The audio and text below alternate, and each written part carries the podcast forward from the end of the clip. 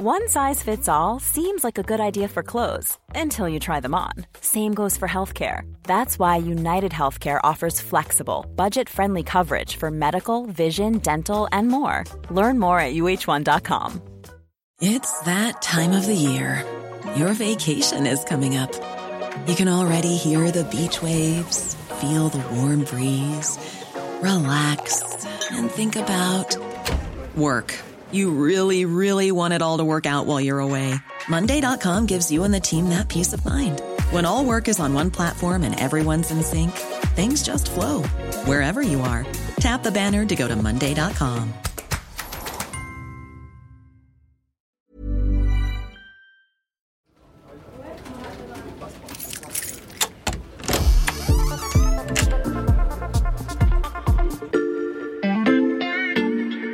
Salut, c'est Charlotte Baris. Bienvenue dans l'Armoire de la Loupe. Cette semaine, vous allez tout comprendre sur la Convention citoyenne. Cette Convention citoyenne. Chers membres de la Convention citoyenne. Cette Convention citoyenne. La, Convention, citoyenne. La Convention citoyenne. Alors, pour saisir pourquoi c'est un enjeu démocratique, j'ai fait appel à Olivier Perrou, journaliste au service politique de l'Express. Salut Olivier. Salut Charlotte. Alors, si on veut expliquer ce terme, on pourrait dire qu'une convention citoyenne, c'est une réunion de, personnes, de Français, qui vont échanger sur un, un sujet de société et ensuite en sortir un texte. Un peu comme à l'Assemblée nationale, en fait. Alors oui, ça y ressemble un peu, mais c'est pas du tout la même chose. Hein.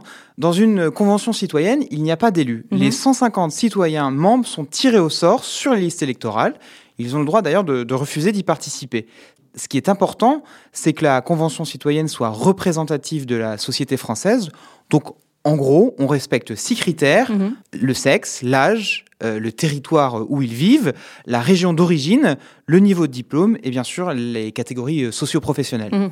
Alors, ça, c'est une vraie grande différence avec l'Assemblée nationale, parce que certaines catégories, ils sont quand même mieux représentées.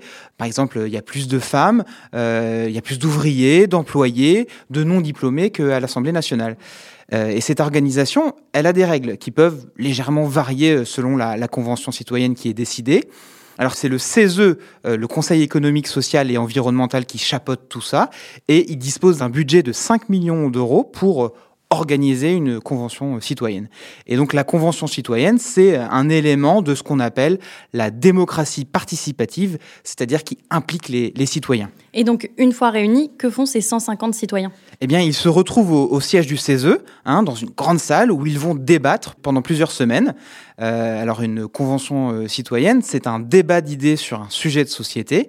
Ils ne doivent pas répondre à une question euh, par oui ou, ou par non. Mhm. Et après ce débat, après ces discussions, euh, ils doivent sortir un texte, un texte qui est collectif. On pourrait presque appeler ça un, un compromis. Et pour ce faire, les citoyens qui ont été tirés au sort, ils ne décident pas tout seuls. Mhm. Ils sont accompagnés d'experts, alors experts dans tout ce qu'il y a de plus large, c'est-à-dire ça peut être des philosophes, des membres du, du CESE, des universitaires, des scientifiques ou, ou des médecins, qui vont les aider, les orienter justement euh, dans les débats euh, autour de, de la thématique. Mhm. Alors, euh, forcément, la convention citoyenne qu'on retient le, le plus, c'est celle sur le climat, qui a eu lieu en 2020, ou plus récemment, celle sur la fin de vie, qui vient juste de, rendre ses résultats. Alors, on peut surtout préciser que euh, la Convention citoyenne, ce n'est pas une invention franco-française. hein. Elle a été inspirée de ce qui a déjà pu se faire euh, en Irlande sur l'IVG ou, ou le mariage gay. Ça a été très intéressant parce que c'est un pays qui est très catholique euh, et ça a permis de dépassionner les débats.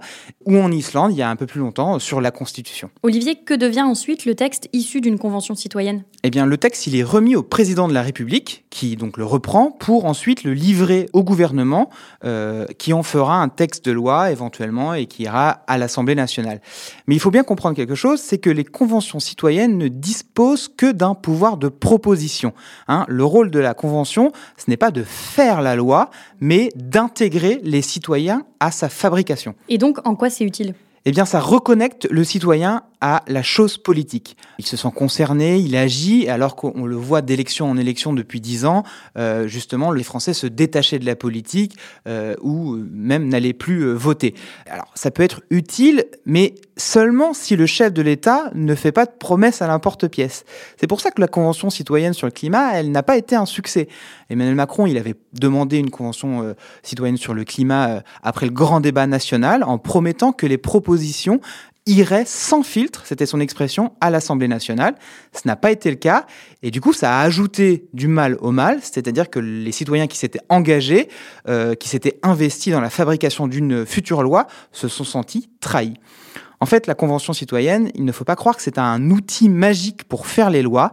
Ça ne remplacera jamais la démocratie représentative via les élus. Donc, c'est un de ces outils, mais ce n'est pas le seul. Une Convention citoyenne n'est pas un outil démocratique magique. Merci Olivier. Merci. Voilà, je peux refermer l'armoire. Maintenant, vous êtes capable d'expliquer ce qu'est une Convention citoyenne. Et si vous voulez en savoir plus, on vous a préparé une liste d'épisodes de La Loupe et d'articles de l'Express qui traitent du sujet. Les liens sont à retrouver dans le descriptif de ce podcast. Bon week-end, profitez-en pour rattraper les épisodes que vous auriez manqués. Je vous dis à lundi pour passer un nouveau sujet à La Loupe.